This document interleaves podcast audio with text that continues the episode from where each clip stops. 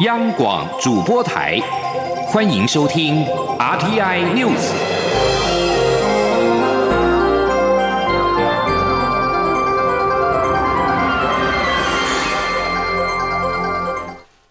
各位好，我是李自立，欢迎收听这一节央广主播台提供给您的 RTI News。美国参议院外委会十四号高票通过台湾政策法案。被誉为继《台湾关系法》之后最全面重整美国对台政策的法案。提案人之一的参议院外委会主席梅南德兹指出，法案确实有些微的修正，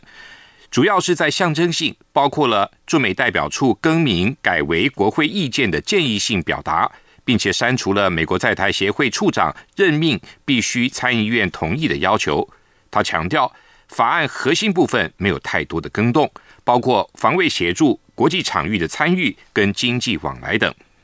法案，接下来将送交参院全院审理，但必须在本届国会明年一月期满之前，在参众两院通过，才能够递交美国总统签署生效。针对美国参议院通过台湾政策法案，总统府今天表示，诚挚感谢美国参议院再次展现了跨党派对台湾的友好与支持。这项法案。强化了台美安全合作，深化台美经贸关系，以及提升台湾国际的参与等，有助于多方位的促进台美合作伙伴关系。外交部也指出，将会持续关注法案的后续进展，期待在本届美国国会有限的会期中，能够促成这项立法往前推进。陆委会今天也表示，乐见美方以具体行动支持台湾因应中共的威胁挑衅。这项法案凸显了美国对台湾的坚定支持，也呼吁中共当局切勿误判情势，借机挑衅。记者王兆坤的报道。陆委会副主委邱垂正表示，北京当局对台军演等综合性施压，违反国际关系和平准则及国际法，早已引发包括美国在内的全球民主阵营反感。邱垂正指出，台湾致力维护台海和平稳定现状。与包括美方在内的理念相近国家共同维护区域和平稳定、繁荣发展。他说：“我们乐见美方不分朝野党派，以具体的行动支持台湾，因应中共的威胁挑衅。我们认为此一法案凸显美国对台湾的坚定支持，也会持续关注区域的情势发展。”此外，来自中国的无人机侵扰金门军事阵地，中国国台办反指台湾有人借机炒作。邱垂正回应表示，中共假借所谓民用无人机不断侵扰，才是无端升高两岸对立的罪魁祸首。且直播影片对我进行认知作战等灰色地带操作手法是更加险恶。我方要正告北京当局立即停止这种推诿、扯谎、挑衅、破坏，我国军也绝对会采取必要作为。关于国台办又在宣传一中原则的九二共识，邱垂正呼吁中共当局唯有正视两岸互不隶属的客观事实，以对等、尊严、不预设前提的务实沟通，来降低两岸间的误解、误判，以及尊重台湾民意，才是两岸关系良性互动的关键。中央广播电台记者王兆坤台北采访报道。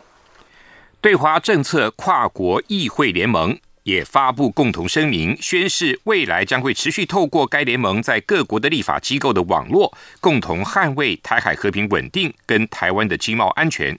外交部今天也对此表示诚挚的欢迎及感谢，强调。台湾将会对对华政策跨国议会联盟及其他理念相近的国际伙伴持续的携手合作，共同维护台海和印太地区的和平稳定，也捍卫全球民主阵营共享的核心价值。记者王兆坤的报道。外交部表示，对华政策跨国议会联盟在支持台湾的声明部分，首先谴责中国近期不断对台进行激进的文攻与武吓，并胁迫动武，这项威胁不应忽视。声明强调，台湾是热爱和平的民主国家，享有自由、人权、法治等普世价值。对华政策跨国议会联盟将与台湾团结对抗中共威胁，并捍卫和平，反对任一方单方面改变台海现状，并呼吁各国政府反对中共的军事与经贸胁迫。声明还提到，将致力推动国会议员访台，提升台湾驻外机构地位。以及协助台湾有意义参与世卫组织、国际民航组织、国际刑警组织、联合国气候变化纲要公约等国际组织。同时呼吁各国政府向中国传达，对台进行军事侵略将付出沉重代价，并考虑以实质制裁因应军事升级。善用遏制经济胁迫的政府间机制，以保障与台湾的关系持续进行，支持与台湾发展贸易及投资协定。外交部表示，对华政策跨国议会联盟是由欧洲议会与美国、英国、法国、德国等二十九国跨党派国会议员组成，自二零二零年六月成立以来，已多次展现对台湾的支持。外交部发言人欧江安说：“IPAC 它这个主要的宗旨呢，是在促进跟里面相近国家各国的议员呃进一步的来深化合作、交换意见，并且透过立法呢，来要求中国要尊重呃国际规范、全球的安全，还有普世的人权。此外，对华政策跨国议会联盟去年曾邀请外长吴钊燮以视讯方式参加首次年会。”并于会中呼吁国际民主阵营团结捍卫自由民主。中央广播电台记者王兆坤台北采访报道。立法院长游锡坤今天在脸书发文表示，全球应该正视中国对全球自由民主造成的威胁，并且一起采取必要的行动。台湾是防堵共产威权势力扩张的第一线，欢迎对华政策跨国议会联盟未来来台湾开年会。九合一地方选举将在十一月登场，外界关注确诊者的投票权益问题。中央流行疫情指挥中心今天说明，未来确诊者如果在七天未解隔离期或者居家隔离、居家检疫者，都不能进入投票所投票。至于四天的自主防疫期间，则可以进去投票，但必须有两天内的快筛阴性证明。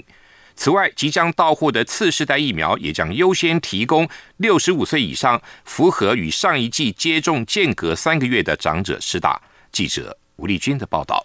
台湾十五号新增四万五千四百七十例 COVID-19 本土个案，较上周四攀升百分之二十九。指挥中心研判为中秋连假效应。另外还新增五十七例死亡个案，年龄从九十多岁到十多岁，其中最小的一名十岁男童本身未接种疫苗，但有先天性免疫系统疾病和一些多重慢性疾病。累计今年儿童。染疫死亡人数已达到三十二人。此外，儿童重症则新增两例，一岁男童感染 Miss C，两人都无慢性病史，也未接种疫苗，先前也未确诊过，目前都在一般病房治疗中。还有一名三岁男童是 COVID-19 合并消后，曾接种过一剂疫苗，无其他慢性疾病，目前收住加护病房。房使用高流量氧气鼻管治疗中，累计目前儿童重症共两百一十人，包括一百三十一例密斯西二十三例肺炎，十一例消吼。另外，由于九合一大选即将到来，外界关切确诊者或居家隔离检疫者的投票权。指挥中心发言人庄仁祥则是这样说：中选会他们有确认，就。确诊者，因为他如果还在七天未解隔离的时候，还有这个居家隔离、居家检疫者都不能进入投票所投票。那那个事件的自主防疫是可以进去投票的，但是他必须要有两天内的快筛阴性检测结果。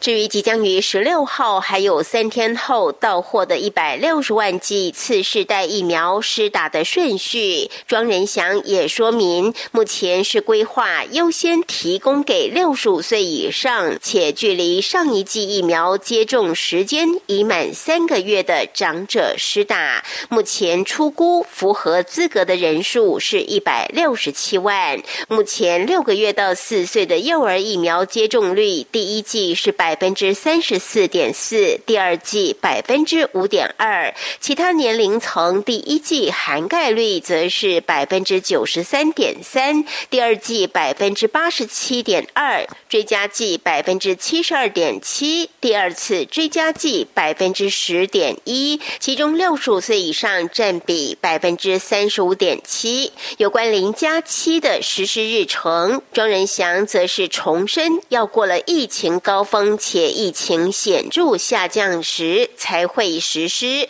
十月份有机会，但十月初的可能性并不高。中央广播电台记者吴丽君在台北采访报道。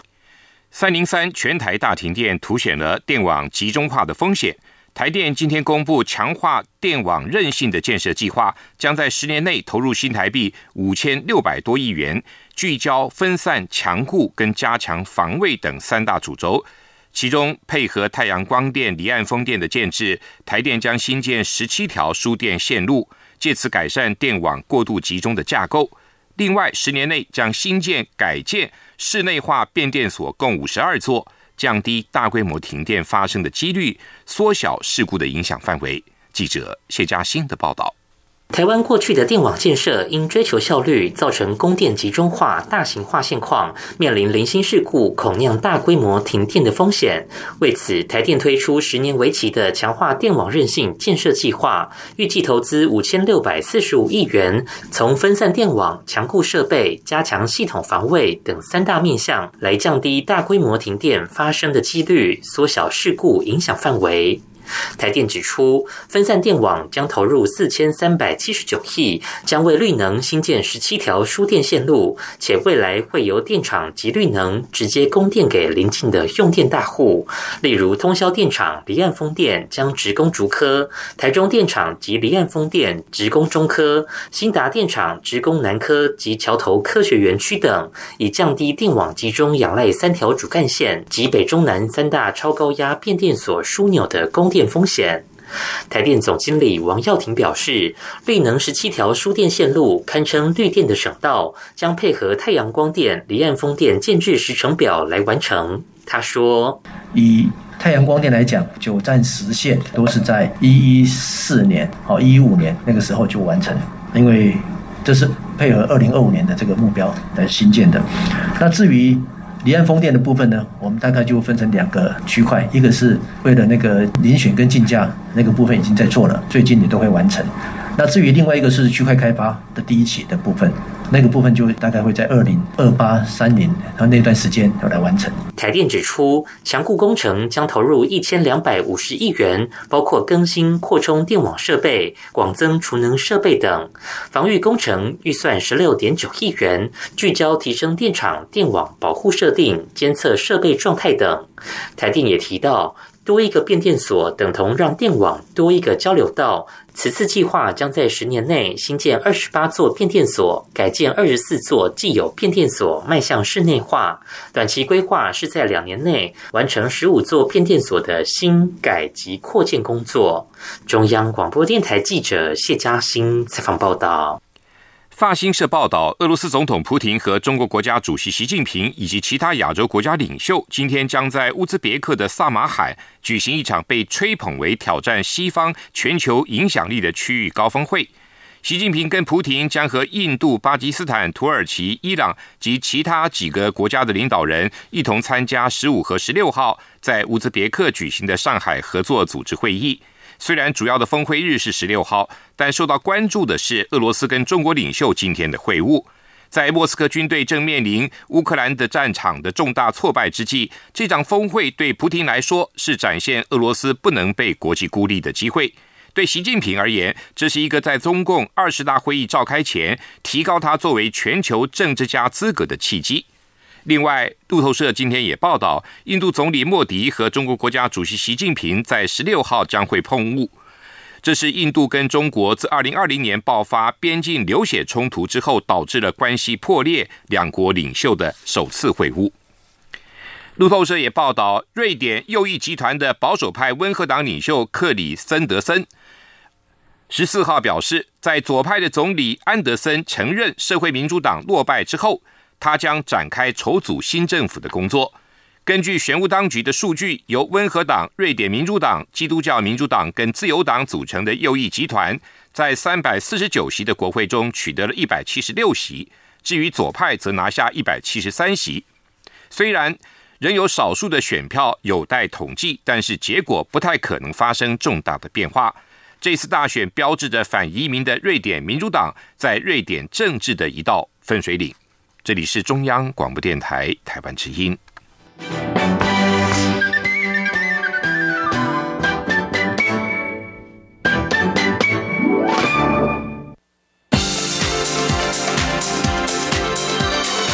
这里是中央广播电台台湾之音，欢迎继续收听新闻。欢迎继续收听新闻。针对遭中国拘捕的台湾民主党副主席杨之渊的境况，陆委会副主委邱垂正今天表示，此案发生至今，中共当局对其限制人身自由不通报，关押地点不告知，对杨之渊家属希望联系也不回应，可见所谓的依法保障犯罪嫌疑人的各项合法权利，完全沦为空话假话。至于中共国台办对杨之渊涉嫌危害国家安全的说法，邱垂正表示，陆委会要表达抗议跟绝不接受。疫苗采购是否曾遭阻挡，近来引发热议。中国国台办也加入批评，指称我方逢路必反。陆委会副主委邱垂正今天也对此回应说，中央流行疫情指挥中心近日已经做出了说明，并没有外界所称的政府延宕或阻挡合法疫苗的情势。全世界有谁会阻挡台湾采购疫苗？大家心知肚明，邱垂正说：“陆方总是利用台湾的自由民主体制见缝插针，企图激化台湾内部的对立，甚至意图影响台湾的选举。这样的阴谋伎俩令人不齿。”邱垂正也表示，中共有关部门与其操作台湾的疫苗问题，不如回应中国大陆民众的质疑：为什么至今不愿意提供中国大陆民众有自由选择国际优良疫苗的机会？此际透露，去年采购 BNT 疫苗遭到政商大佬的劝阻，在先政府是否阻挡疫苗的争议。国民党立院党团总召曾明宗等人今天在立法院召开记者会。点名行政院副院长沈荣金、卫福部部长薛瑞元阻挡民间采购疫苗的捐赠，要求两人出面说明清楚、讲明白，并要行政院为发布假消息公开道歉。国民党团更扬言不排除背葛苏贞昌院长的施政总咨询。对此，沈荣金今天受访时表示，他不会阻挡企业界买疫苗，疫苗需要政府的紧急授权，也不是要买就买得到。记者王威挺的报道。国民党立院党团十五号上午召开记者会，指出去年疫情爆发时，工商协进会、全国工业总会有购买疫苗的计划，但行政院副院长沈荣金、卫福部长薛瑞元阻挡工商协进会和工总买疫苗。国民党团并说，工商协进会理事长林柏峰还接到沈荣金的电话，要他别为政府找麻烦。对于国民党团指控党疫苗，沈荣金十五号下午出席二零二二台北国际印刷机材展开幕典礼，受访时否认，强调他不会阻挡企业界买疫苗。沈荣金表示，疫苗需要政府紧急授权，也不是想买就买得到。我不会去阻挡我们这些产业界、哦企业界去买疫苗。哦，那因为呢，这一个疫苗刚开发出来，哦。是属于这一疫苗刚开发出来，这是一个紧急授权的一个药物哦。那紧急授权的药物呢，原厂只会把这些提供给政府，卖给政府来使用啊。因为呢，政府可以来担保，所以呢，也不是你要买都可以买得到哦。啊，可以看得到呢，这一次那三家企业。去买疫苗，政府也提供全力的来协助。媒体追问是否有打电话给林柏峰，有没有要求他别为政府找麻烦？沈荣金回应：产业界都是他的好朋友，他是表达疫情期间如果有困难，政府都会提供协助。中央广播电台记者王维婷采访报道。遭国民党立法院党团指称，去年六月工商协进会秘书长范良栋要见的时候，时任的维福部长、维福部次长，现为卫福部部长的薛瑞元却不了了之。薛瑞元随后也召开记者会反驳，他强调，他从来没有针对疫苗的进口见过工商协进会的任何人。疫情指挥中心发言人庄仁祥今天也强调，BNT 疫苗的采购过程，指挥中心都有完整的揭露，呼吁外界切勿以讹传讹。九合一选战逼近，台北市长三个人对决的战况激烈，气保效应是否发酵引发关注。民进党台北市长参选人陈时中今天表示，他没有计算谁获得多少选票就会赢，而是以提出市政为主。目标是赢得超过百分之五十的选票，而国民党参选人蒋万安则是对无党籍参选人黄珊珊近来宣称自己的祖籍在湖南抢攻深蓝的选票表示，应该坚定自己的态度及立场，不要随时改变自己的人设跟认同。记者刘玉秋的报道。台北市长萨卡都战况白热化。针对有网友预估，无党籍的黄珊珊得票率若超过百分之二十，国民党的参选人蒋万安就能获胜。而媒体人胡子嘉近来也指出，民进党台北市长参选人陈时中计划打基本盘和年轻票，把黄珊珊的民进党票拉回来，以拉近他与蒋万安的差距，再把黄珊珊边缘化。对此，陈时中十四号出席美容美发业后援会成立大会受访时表示，他没有去计算谁获得多少选票就会赢，而是以提出能照顾到所有市民的政见为主。陈时中并喊出要赢得超过百分之五十选票，议员全得打的目标。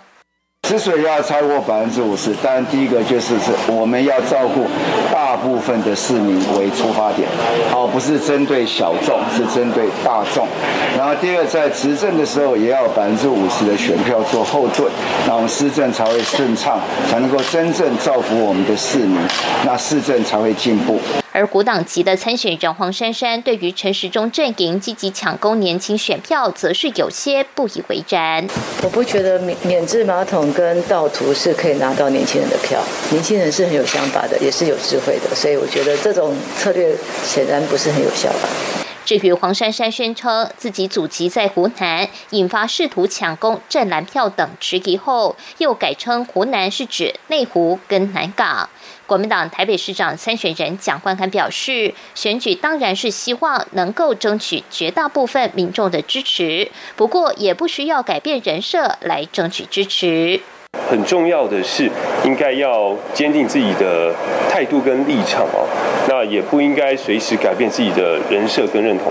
另外，针对蒋万安日前批评陈时中是民进党双面人以及傀儡，陈时中受访时也反击，反批蒋万安可能连国民党的傀儡都说不上。陈时中并以蒋万安过去对于疫苗采购的立场为例，强调每一个人都会有一个范围时间的落差判断。蒋万安去年在立法院召开会议，有关在秘密会议中揭露的疫苗讯息，都是蒋万安当主席时同意的。今年却都变成不同意。他认为政治人物在思考事情时应该更全面、完整一点比较好。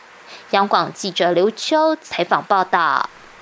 副总统赖清德浮选的行程首发从新北市开始，今天一早陪同民进党新北市长参选人林佳龙前往板桥公庙参拜。林佳龙表示，赖清德的故乡在新北，希望之后多邀请赖清德。来站台争取新北乡亲的支持，而新北市长侯友谊则表示欢迎赖清德到新北走一走，了解新北市的改变。记者王维挺的报道。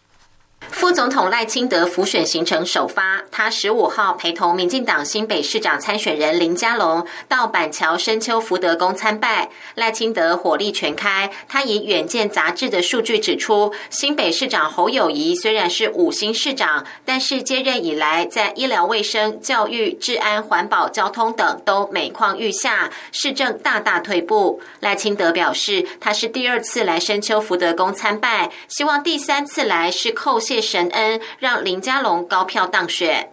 绿营今天重兵集结新北市，赖清德上午陪林佳龙上香祈福，蔡英文总统晚间也会到泸州永联寺替林佳龙站台。蔡赖同一天接力辅选，拉抬林佳龙气势。林佳龙表示，这显示新北市的重要以及对他的支持。呃，过去包括呃蔡总统。啊，罗院长、苏院长都参选过新北市长，都差一点，所以这一次啊，大家团结啊，务必啊能够啊来呃新北啊，透过政党轮替，能够大翻新。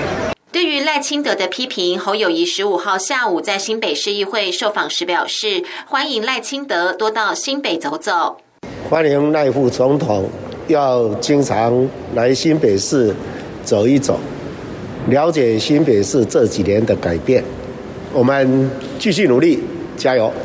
媒体报道，一份绿营内部民调指出，侯友谊在民进党的票仓新庄区的支持度大幅领先林佳龙。而林佳龙接受专访时则表示，竞选团队的民调指出，侯友谊的支持度正在下滑，只要再掉百分之三，林佳龙就会当选。林佳龙今天表示，自从他被征召参选后，跟侯友谊的差距缩小，彼此逐渐拉近。他说，现在团队士气很高，他会持续提出新北大翻。新的诉求，争取民众支持。对于民调的结果，侯友谊则表示，民调高高低低，最重要的是自己要不断努力向前走。他现在还是努力拼市政，让市政更好。中央广播电台记者王维婷采访报道。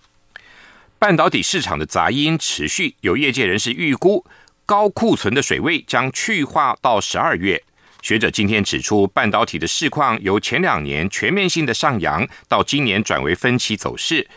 新兴市场的应用持续畅旺，但是终端消费电子的相关需求则疲弱不振。而且由于全球经济的前景放缓，预估明年半导体的市况要拼全面复苏，恐怕没那么快。记者谢嘉欣的报道。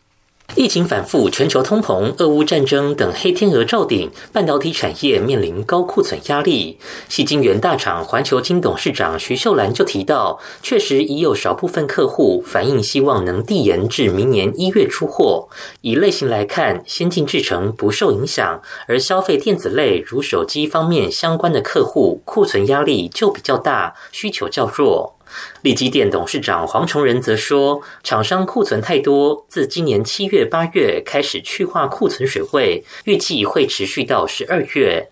台经院研究员刘佩珍十五号分析，反映俄乌战争、通膨等问题，今年第二季后半导体市场杂音逐月上升，终端应用市场包括笔电、消费电子、部分智慧型手机需求走弱，且现在这股疲弱态势也蔓延到伺服器市场，出货量增幅开始趋缓，进而使得今年半导体市况由过去的全面上扬转为分歧走势，像是车用、工业控制、高效。运算等新兴应用，还有苹果供应链产品组合调配得宜，或是关键大厂，未来展望都可维持不错的基调。但是和终端需求应用较为密切的业者，近期业绩则会有向下走的态势。刘佩珍认为，明年半导体市况可能还难以全面复苏。他说：“毕竟在先前超额的一个下单，加上目前供给端其实才要逐步的一个支出，那明年的整体的全球的经济状况也还会比今年再趋缓一些。所以目前在需求端这一块的一个这个表现上，恐怕也并不是能够转强回攻哦。所以在这一块的话，可能在明年整体的半导体的一个市场，还是会持续的呈现成长趋缓的态势。”至于景气是否有望 V 型反转，刘佩珍指出，变数仍多，关键是全球经济的未来走势。中央广播电台记者谢嘉欣采访报道：英国女王伊丽莎白二世的灵柩暂时停放在有九百二十五年历史的西敏厅，首批民众在历经了日晒雨淋的漫长等待之后，十四号依序入内向女王致意。法新社报道，英国女王覆盖着王旗的灵柩稍早从白金汉宫移到了西敏厅，供民众瞻仰。排队等着向女王致意的人潮绵延四公里长，而队伍最前端的民众更是在外扎营了四十八个小时。我们再把焦点拉回到曾经被英国治理的香港，近日也出现了大批人潮到英国驻港领事馆献花哀悼伊丽莎白二世。香港艺人罗家英也在社群上贴出了悼念文章，认为香港在他的庇荫下人间福地，没想到却遭到中国小粉红出征，并质疑他的爱国立场，使得罗家英赶紧在微博发表道歉影片。眼见英国驻港领事馆前大批民众，甚至有亲中港媒批这是恋职心态。另外，目前有香港媒体访问前往悼念的民众，民众表达这是民之所向，而该则新闻则获得大批网友的好评。但是不久，这则新闻就遭到下架。以上新闻由李自力编辑播报，谢谢收听。